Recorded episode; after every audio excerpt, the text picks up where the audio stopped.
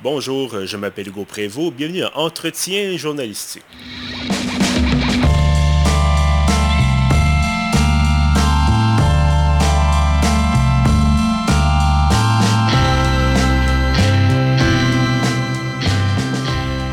Bienvenue donc à ce 32e épisode de la série Entretien journalistique, des rencontres avec des personnalités marquantes du journalisme d'ici et d'ailleurs.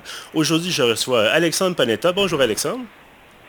Bonjour. Alors, Alexandre, vous nous parlez en direct de Washington. Vous avez été correspondant de la presse canadienne, donc dans la capitale fédérale américaine. Depuis maintenant un an, vous êtes euh, chez Politico Pro Canada.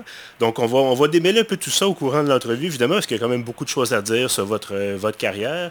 Euh, parlez-moi justement un peu d'abord, on va rester au Canada, rester à Montréal même. Parlez-moi un peu de votre parcours à la presse canadienne, parce que vous avez quand même beaucoup voyagé dans le cadre de vos fonctions. Oui, euh, j'ai euh, j'ai commencé à la presse canadienne en couvrant les, les expos de Montréal. Puis c'est un peu drôle. Euh, j'aime ça dire aux gens que j'ai suivi des expos à Washington. mais j'ai commencé avec la, en couvrant les sports à la presse canadienne. Mais j'ai j'ai expliqué au, au cadre que ça m'intéressait aussi la politique. J'aimais d'autres choses. Puis ils m'ont engagé en 2000 pour aller à Québec pour couvrir le, troisième référendum. Parce que à, l'époque, il y avait une quasi-certitude que ça, ça venait. Mhm. Et euh, Lucien Bouchard était premier ministre du Québec. Et j'ai quitté pour euh, Québec le 11 janvier 2001. Et j'ai commencé dans mes nouvelles fonctions à 9 heures du matin. Et à 1 heure de l'après-midi, euh, à 13 heures, le 11 janvier, dans ma première journée, Lucien Bouchard a démissionné. Alors, alors, euh, puis le troisième référendum n'a jamais arrivé. Et euh, deux, deux, ans plus tard, euh, on, on m'a envoyé à, une rencontre du caucus fédéral libéral à, à, Saguenay. Mm-hmm. et à l'époque, c'était la guerre chrétien-martin.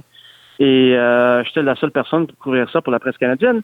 On ne s'attendait pas à une grosse nouvelle à ce caucus. Et Jean Chrétien, c'est la, la, première fois que je couvre la politique fédérale, Jean Chrétien annonce qu'il démissionne. J'étais là, quand même une, ça pour la, une bonne série d'émissions durant vos premières journées, quand même, c'est un peu surprenant. Je suis l'ange de la mort politique. Euh, ça sent. Puis, puis, alors, j'ai raconté cette, euh, cette, euh, cette, histoire à plusieurs gens ici à Washington qui me demandent d'aller plus souvent à la Maison-Blanche. En tout cas, je, je, Mais, euh, après ça, j'ai euh, passé quelques années à, Ottawa et finalement, je suis revenu à Montréal pour être éditeur. Et euh, j'ai quitté pour Washington en 2013 et j'ai passé cinq ans à, la presse canadienne à Washington. Mm-hmm. Et finalement, un média américain, Politico, est venu, venu me trouver pour lancer un nouveau projet. Justement, bon, euh, question qui, m'intéressait, euh, j'aimerais ça savoir, bon, vous avez couvert, entre autres, euh, le conflit en Afghanistan, vous êtes allé, bon, suivre un peu le, travail des forces canadiennes là-bas, vous pour ensuite, bon, quelques années plus tard, justement, vous le disiez, aller à Washington, couvrir la politique américaine. bon, c'est un peu, à la blague, mais est-ce que, qu'est-ce qui, est, le plus dangereux, la, politique américaine ou la guerre en Afghanistan? Non, euh, non, la guerre en Afghanistan, certainement, était beaucoup plus euh, stressant. Chaque fois que tu quittais la base euh, militaire, tu étais dans un convoi où moi, j'aimais ça me promener dans la ville de, de Kandahar. je me suis habillé en, en local. J'avais un, traducteur et un, un, un chauffeur. J'aimais ça vraiment parler aux gens qui étaient affectés par la guerre pour essayer de comprendre les conditions humaine. Euh, puis euh, c'était extrêmement dangereux parce que si tu te fais prendre, je me rappelle une fois, on était dans une foule, euh, puis je prenais, je prenais des photos d'une rivière et les gens commençaient à nous approcher. Ma, caméra était un peu moderne pour l'Afghanistan. Les gens étaient curieux, ils posaient des questions. Puis mon mon mon, traducteur les expliquait non. non, il vient de, c'est un arabe, il vient de la Palestine, il parle pas Pashtun. Puis heureusement, il y avait personne dans la foule qui parlait arabe. Euh, mais on avait des moments comme ça où c'était comme tu, fais, tu faisais entourer de, gens, puis c'était c'était dangereux parce que euh, puis j'ai bien compris qu'il y avait une amertume à l'égard des étrangers. Euh, c'était pas tout le monde qui était heureux que les, étrangers soient là. Et j'ai goûté un peu euh, cette sensation de peur. J'ai j'ai quand, quand je voyageais avec l'armée, j'avais peur des, des, gens euh, euh locaux. Mhm. Euh, quand je me promenais avec les gens de la plage, j'avais peur de l'armée. euh, puis c'est cette, euh, cette, suspicion mutuelle qui faisait en sorte que le conflit était très, très complexe. Et imaginez que, alors quand tu es dans un convoi, tu vois des, des voitures qui vous approchent et on, on met les klaxons, on, fait des, on fait signe aux, voitures de, quitter la route, on, passe en convoi, allez, allez, allez-y, mhm. sortez de la route. Et s'ils font pas ça assez vite, euh, tu commences à avoir peur que c'est des que c'est des, euh, un, attentat suicide ou quelque chose euh, avec des voitures. Et et il y a quelqu'un dans la dans le convoi avec avec sa pouce sur un, bouton rouge tout le temps. Mhm. Et s'il pèse ce bouton, euh, ce bouton rouge, ça, fait sauter la voiture. et c'est un c'est extrêmement stressant parce que c'est une décision euh, life and death à chaque à chaque seconde. Et euh, tu as peur de ces gens. Et quand tu es dans la voiture, quand tu quand tu, te promènes en ville, puis tu as un convoi étranger, les, des grosses voitures militaires qui arrivent, puis tu as comme trois secondes pour quitter la route. J'ai vu des gens qui, qui, qui écoute, euh, ça les agaçait. Mhm. Ces étrangers qui nous disent de quitter la route dans notre propre ville. Alors, comme, comme journaliste, j'ai tenté de comprendre les deux bords de, de, de, cette, de cette guerre, mais pas les deux. J'ai pas passé beaucoup de temps avec les talibans, j'ai parlé des ex-talibans, mhm. mais, mais j'ai j'ai essayé de comprendre euh, les gens de la place et aussi les militaires. Et ça fait en sorte que j'ai apprécié la complexité de l'affaire. On a déjà parlé, bon, il y a plusieurs épisodes de ça avec Martin Fogg, qui lui aussi, bon, euh, journaliste indépendant, qui lui aussi a couvert des conflits, qui est allé justement en Afghanistan il n'y a pas tellement longtemps. Euh, comment est-ce qu'on décide d'aller couvrir? Parce que bon, j'imagine que vos patrons vous avez peut-être approché en disant, Alex, est-ce que tu voudrais aller peut-être couvrir le, conflit? Je sais que vous n'étiez pas la seule personne à l'époque à aller justement en Afghanistan faire du, reportage pour la, PC.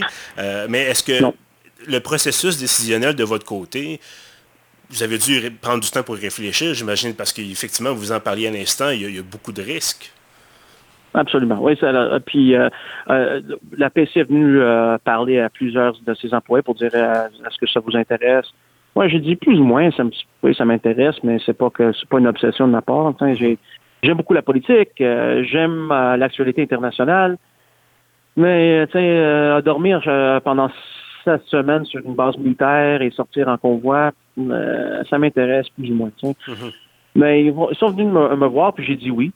Et euh, j'ai j'ai une mère italienne. J'ai dit ça à ma mère, hey, je m'en vais, je m'en vais en Afghanistan pendant deux mois. Elle s'est mise à pleurer. J'ai dit, OK, écoute, je vais essayer de, m'acheter du temps. J'ai dit ça au, rédacteur en chef. OK, je sais pas, je suis pas certain que je peux aller cet été. On va en parler dans quelques mois. Puis euh, je me suis acheté un peu de temps. Finalement, il est revenu quelques mois plus tard pour dire, écoute, est-ce que tu aimerais aller maintenant? J'ai dit, OK, je peux pas dire non trop de fois. puis je suis allé la deuxième fois. Euh, je suis très heureux que je suis allé. Je suis allé en Afghanistan. Euh, quatre fois, je crois. Mhm. Trois fois avec des, des euh, VIP, trois fois avec des politiciens, puis une fois pendant pendant presque deux mois. Euh, et c'était c'était une expérience fascinante. Euh, puis je dirais l'expérience marquante de ma carrière. J'ai il y a une expression en anglais, je ne sais pas si c'est en français, que le but du journalisme, ça, devrait être de, en anglais, c'est afflict the comfortable and comfort the afflicted. Et d'aider les gens qui ont besoin d'aide, puis euh, faire, faire suer les gens en, en position de pouvoir. Et cette couverture en Afghanistan, ça m'a vraiment marqué parce que c'était le but de tout le journalisme, c'est de, vraiment de donner un voix aux gens qui n'ont pas de pouvoir. Et j'ai fait des reportages sur des traducteurs qui travaillent pour les militaires et euh, qui avaient peur. Ils, disent euh, le moment que le Canada quitte l'Afghanistan, on, est mal pris.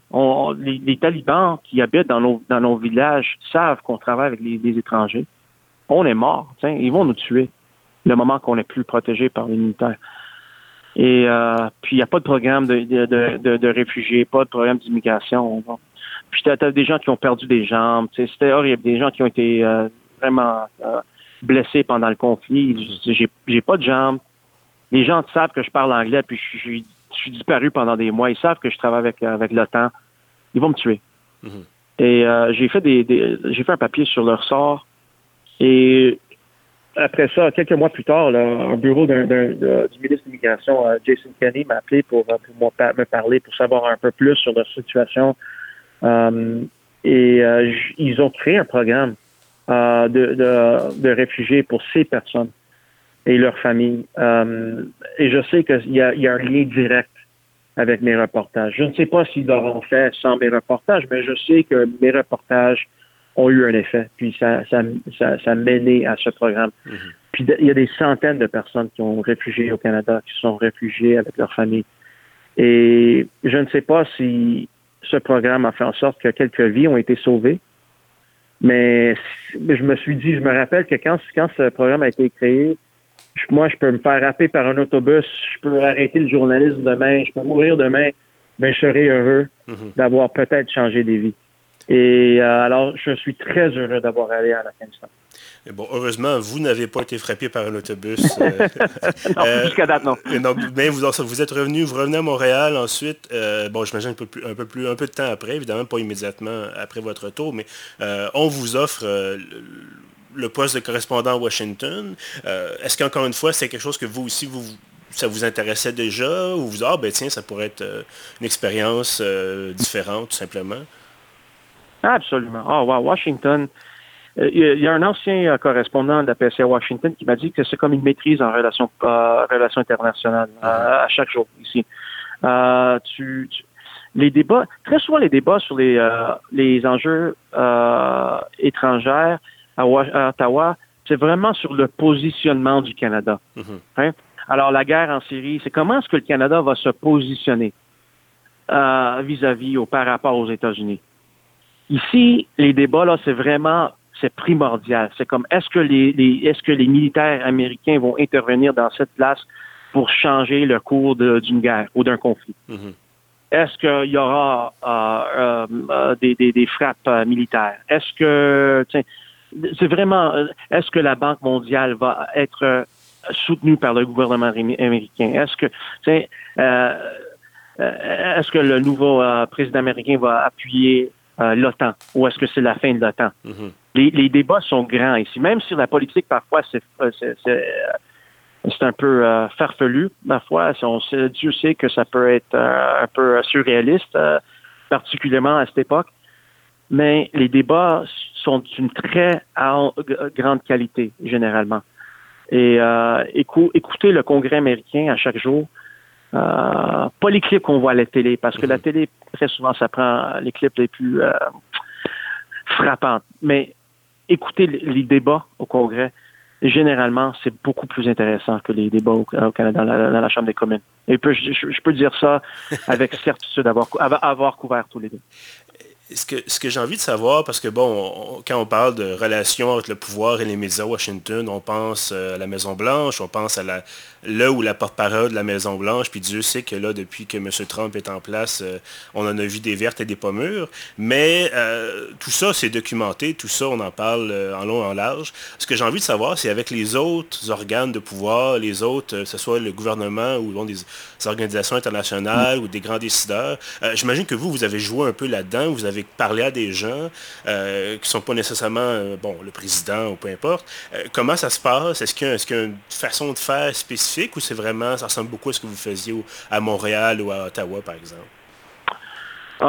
c'est un peu plus polarisé le débat aux États-Unis, puis les, attaques personnelles contre les médias sont beaucoup plus plus graves. Et par exemple, il y a un jeu qui, qui se joue ici que, que j'ai jamais vu jouer euh, chez nous.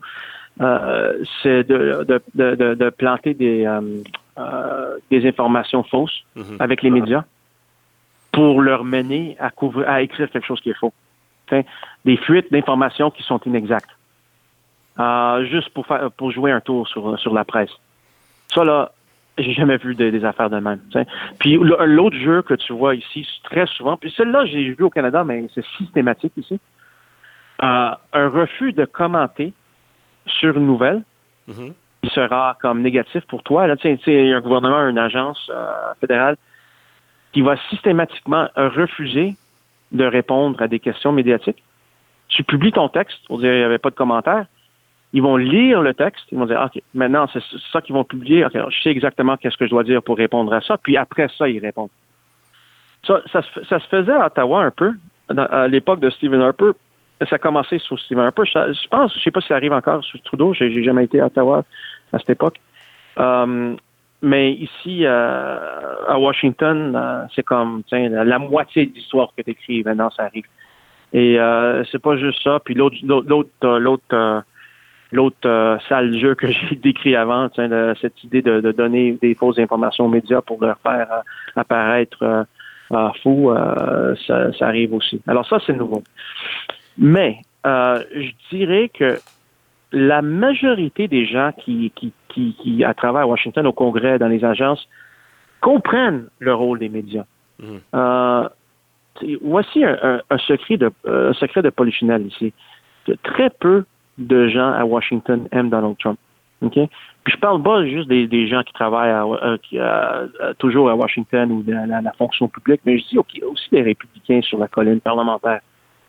Ils doivent professer, de, témoigner de leur euh, amour du président parce qu'ils sont obligés par les électeurs euh, républicains. Un, républicain qui parle contre le président, euh, sa carrière sera très courte. Mm-hmm. Il se fera, il se fera primary, primarié, je ne sais pas comment dire en français.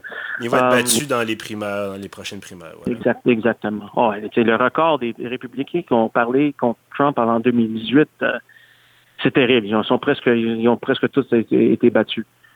Et euh, il y a comme juste un euh, qui était comme un peu anti-Trump euh, qui, qui, a gagné ses primaires. s'appelle Justin Amash au Michigan. puis j'ai des doutes qu'il gagnera encore une fois. alors il y a une bataille assez dure pour gagner ses primaires la prochaine fois. Alors ils doivent ils doivent témoigner de cet appui à l'égard du président sur la place publique. Mais en privé, tu parles aux républicains là, sur la colline parlementaire. Ils savent que c'est un monde inhabituel maintenant. Ils savent que euh, c'est un peu euh, excentrique la façon de faire la, euh, la politique et aussi de, de, de faire la policy. Les politiques publiques qui sont définies par la Maison Blanche très souvent sont sont annoncées avant qu'ils sont définies. alors, les gens, ça frustre beaucoup de républicains ici. et très souvent, ces, ces gens parlent aux médias. Euh, et même à la Maison-Blanche, très souvent, tu as, des, gens comme Steve Bannon qui parlaient toujours contre les médias en public, ben, l'ennemi du peuple, tout ça. Mais en privé, euh, il était une source constante de, de fuite, Steve Bannon, aux, médias. Il parlait toujours aux médias. Et en public, c'était comme l'ennemi du peuple. Alors, il y a, y a un aspect, euh, euh comment dire, performance mm-hmm. à tout ça. Y a, c'est pas toujours. Euh, c'est un peu comme la, lutte professionnelle parfois. C'est des gens qui, jouent un rôle euh, en public, puis en privé sont, sont un peu plus euh, sereins et normal. on, va parler de votre nouvel emploi dans quelques instants, donc chez Politico Pro Canada, mais juste avant, j'aimerais vous entendre sur le fait, parce que bon, vous étiez à Washington, vous êtes encore à Washington, mais bon, quand vous étiez pour la presse canadienne, euh, évidemment, il fallait, euh, en bon français, angler votre, vos articles, d'habitude, sur justement les, les enjeux canadiens, le, prisme un peu euh, de, la, vision que les Canadiens ont peut-être des États-Unis, de, de, la vie à Washington. comment ça fonctionne exactement, ce processus-là? Oui, alors je suis arrivé à Washington avec le désir de raconter l'histoire américaine. Euh, puis c'est le rêve de presque tous les correspondants ici. On arrive euh, du Canada, puis écoute, euh, des, débats sur le bois d'œuvre, c'est le fun, des débats sur les étiquettes sur la viande, sur sur l'ALENA, c'est bien, bien intéressant. Mais tout le monde veut raconter la grosse histoire américaine parce que mm-hmm. c'est tellement fascinant, puis c'est vaste. Mais j'ai constaté quelque chose assez rapidement. Je j'écrivais des histoires sur des, des discours de Barack Obama, et le tirage de, de l'article, euh, ben, euh, chez nous, c'était pas aussi fort que quand j'écrivais un texte sur euh, le l'éduc Keystone, mm sur des enjeux budgétaires. Et j'ai remarqué que dans le monde de l'actualité, à l'époque de l'Internet, il y a un, un bonus, une prime de spécialisation. Alors, si tu si as une expertise que personne a, tu gagneras beaucoup plus euh, et ce sera beaucoup plus, valorisé sur Internet. Mm-hmm. Parce que maintenant, tout le monde au Canada a accès aux articles du New York Times. Euh, alors, si tu, tu travailles ici avec le Globe Mail, la presse canadienne, tu, tu fais un papier sur un discours du président, OK, c'est le fun d'avoir le, correspondant canadien écrit un papier, mais s'il n'amène pas une perspective particulière, pourquoi pas, pourquoi pas lire ça dans le New York Times ou le Washington Post ou euh, l'Economist ou NPR? je pense que tu as comme 18 000 journalistes à, Washington. Alors, il faut que tu amènes quelque chose de particulier.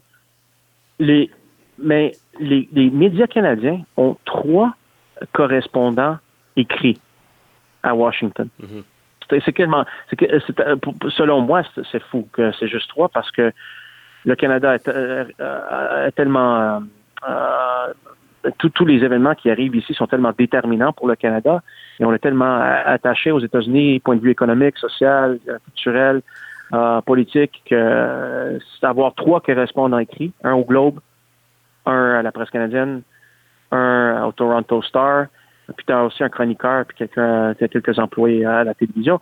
Mais juste trois journalistes écrits à Washington pour les médias canadiens, pour moi, c'est un scandale.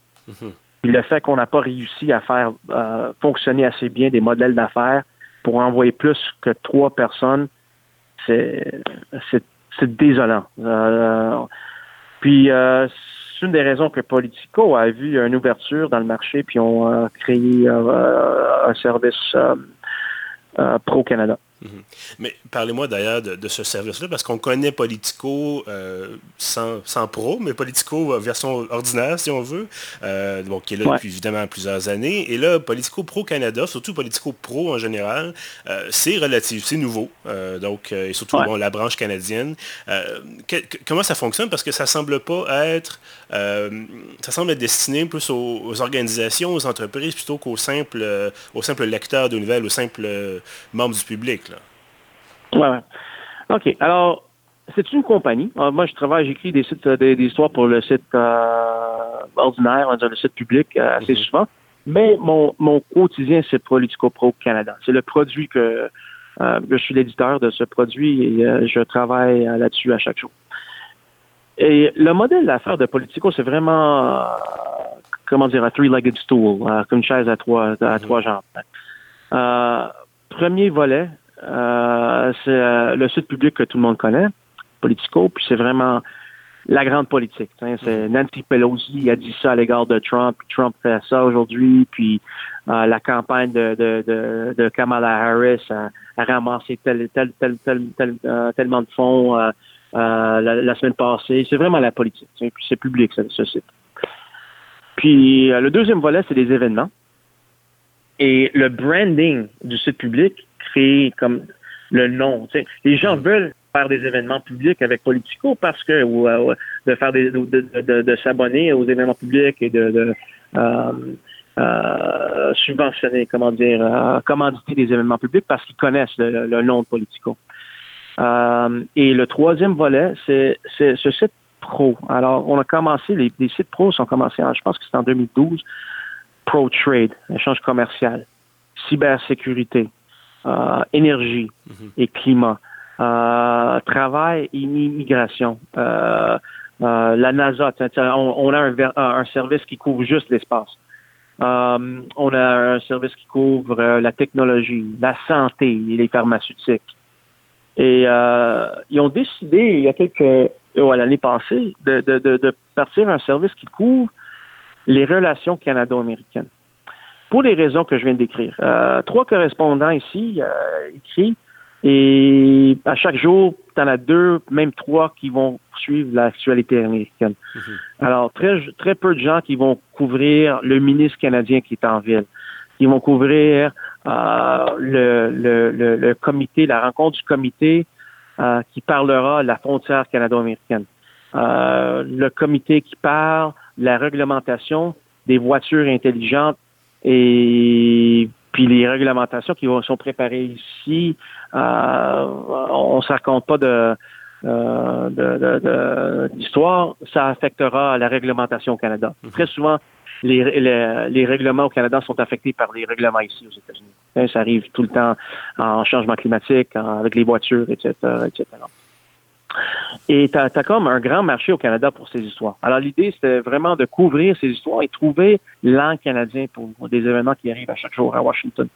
Euh, puis on a engagé deux, deux, euh, deux journalistes et une personne pour, pour euh, superviser l'affaire. Et on est devenu assez rapidement le, plus grand bureau écrit à Washington pour les médias canadiens. Et il y a une possibilité qu'on va accroître aussi. Euh, parce qu'on a appris euh, assez rapidement qu'il y avait une demande pas juste pour la nouvelle américaine qui affecte le Canada, mais aussi la nouvelle canadienne qui affecte les États-Unis. Mm-hmm. Et, et euh, Canadian policy making. et il y a une possibilité qu'on aura du monde à Ottawa. Ben, je ne sais pas encore confirmé, il y a une possibilité. Et si ça arrive, ça sera super intéressant. Puis pour moi, ça serait une fierté d'assister à, la création d'un projet qui crée des emplois pour des, des journalistes euh, au Canada. Évidemment, c'est un modèle basé sur l'abonnement. J'imagine qu'il n'y a pas été question de dire on va faire ça gratuit avec de la publicité. Je pense que ce modèle d'affaires-là a, démontré qu'il ne fonctionnait pas, en tout cas pas pour euh, la plupart des, médias. Donc ça, ça, a été vraiment immédiatement de dire on y va avec une formule d'abonnement. Euh, puis donc, euh, ça, ça c'est vraiment subventionné. Ben, en fait, c'est payé par, les lecteurs, finalement, par, les clients. Oui, ça, ça c'est le génie de, de, de, Politico. Les gens qui ont conçu ce, modèle d'affaires, c'est assez génial. Ils ont dit, euh, alors c'est comme trois volets. Un volet qui donne le nom, de, c'est comme la publicité pour la place. Et il me semble que trop de médias aujourd'hui mettre, toute l'emphase sur cette, ce, ce, volet-là, la publicité. Mhm. On va, on va, on va, on va vendre un service qui coûte, je sais pas, 30 dollars par mois ou 50 dollars par mois et on, va essayer de faire ça rentable. C'est pas facile à cette époque. Où, euh, où tu, euh, tu, euh, tu euh, c'est des, des, publicités puis quelques dollars d'abonnement qui vont mhm. appuyer ton, ton projet. C'est pas facile. Le génie de cette place, c'est pour dire, OK, on va utiliser euh, le site public pour comme comme tiens, c'est comme une pub pour pour la compagnie. Et et l'autre volet, euh, c'est vraiment c'est la vente d'abonnements qui coûte cher. Mais tu as des entreprises partout au Canada, aux États-Unis qui ont besoin de ces informations pour euh, pour euh, les aider à, à, naviguer euh, le, le, climat politique. Ou juste même et pas juste nos abonnements nos abonnés sont pas juste des, compagnies des entreprises des des, des, des, firmes d'avocats des lobbyistes mais aussi des, gouvernements. Mm-hmm. plusieurs plusieurs gouvernements au niveau au niveau province ben, tous les provinces je crois au Canada sont abonnés et aussi des, des, départements au fédéral parce qu'ils doivent savoir ce qui se passe à Washington. Mhm. Euh, comme par, exemple, maintenant, le Parlement fédéral doit décider s'il sera reconvoqué cet été pour, euh, pour une séance d'urgence pour passer le nouvel ALENA, mais ça, ça va être déterminé par cette question de, est-ce que le, est-ce que le, le, le, traité va passer la Chambre des représentants euh, contrôlée par les démocrates. Il n'y a personne qui couvre ça comme nous autres. On le couvre à chaque jour. On parle aux gens autour de Nancy Pelosi, on, parle au comité d'échange commercial. On le couvre de façon très granulaire, mais il y a du monde qui a besoin de ces informations pour faire le travail, euh, incluant euh, la Chambre des communes à Ottawa qui doit décider s'il si, euh, se rencontre euh, au mois de juillet ou avant l'élection fédérale. Mm-hmm. Et en, terminant, peut-être, euh, dernière question, on va revenir à vos premiers amours, les expos. Là, il y a beaucoup de questions ah. d'une espèce de système de garde partagé avec un nouveau stade. Euh, bon, je sais que ça fait plusieurs années que vous avez couvert le, sujet euh, pour, le, pour, le, pour le travail, mais est-ce que vous croyez à ça, vous, vous croyez au retour des expos à Montréal? c'est un, rêve que j'ai euh, que, j'ai depuis mon enfance de d'avoir des enfants un jour les amener au stade olympique voir des matchs. Alors euh, j'espère que oui, euh, mais je ne sais pas si, ça, ça, va être pratique parce que d'avoir deux équipes dans deux villes, c'est pas juste le syndicat des joueurs qui doit être d'accord, c'est aussi les mais la ville de Tampa Bay, si je si je m'abuse pas, doit construire un nouveau stade. Alors, l'équipe veut avoir deux stades nouveaux dans deux villes. Puis la ville de Tampa Bay dit on construira pas un stade pour une moitié équipe. Mhm. Alors, je ne sais pas si l'idée vraiment c'est de mettre la pression sur deux villes puis voir où ça débloque euh, en premier. Parce que si je me trompe pas, c'est en 2024 qu'ils veulent commencer ça. Alors, il y a encore quatre ans. Ça donne beaucoup de temps pour, euh, pour euh, débloquer des, des, projets de stade. Alors, ça se peut qu'ils vont vouloir voir si ça débloque à Montréal ou à Tampa. Puis ils vont peut-être aller où, où il y a un nouveau stade l'idée de deux nouveaux stades pour une équipe qui joue 40, 40 euh, matchs euh, dans chaque ville, j'ai mes doutes que mhm. j'ai mes doutes euh, puis que, que c'est vraiment le but et que c'est pas comment comment dire de leverage, un levier pour, de négociation. Alexandre Panetta, éditeur chez Politico Pro Canada, merci beaucoup d'avoir été avec nous. Merci beaucoup, Hugo. Et à tous ceux qui nous écoutent, évidemment, merci d'avoir été là. Vous pouvez retrouver tous nos anciens épisodes sur pieuf.ca, sur SoundCloud et sur iTunes. À bientôt.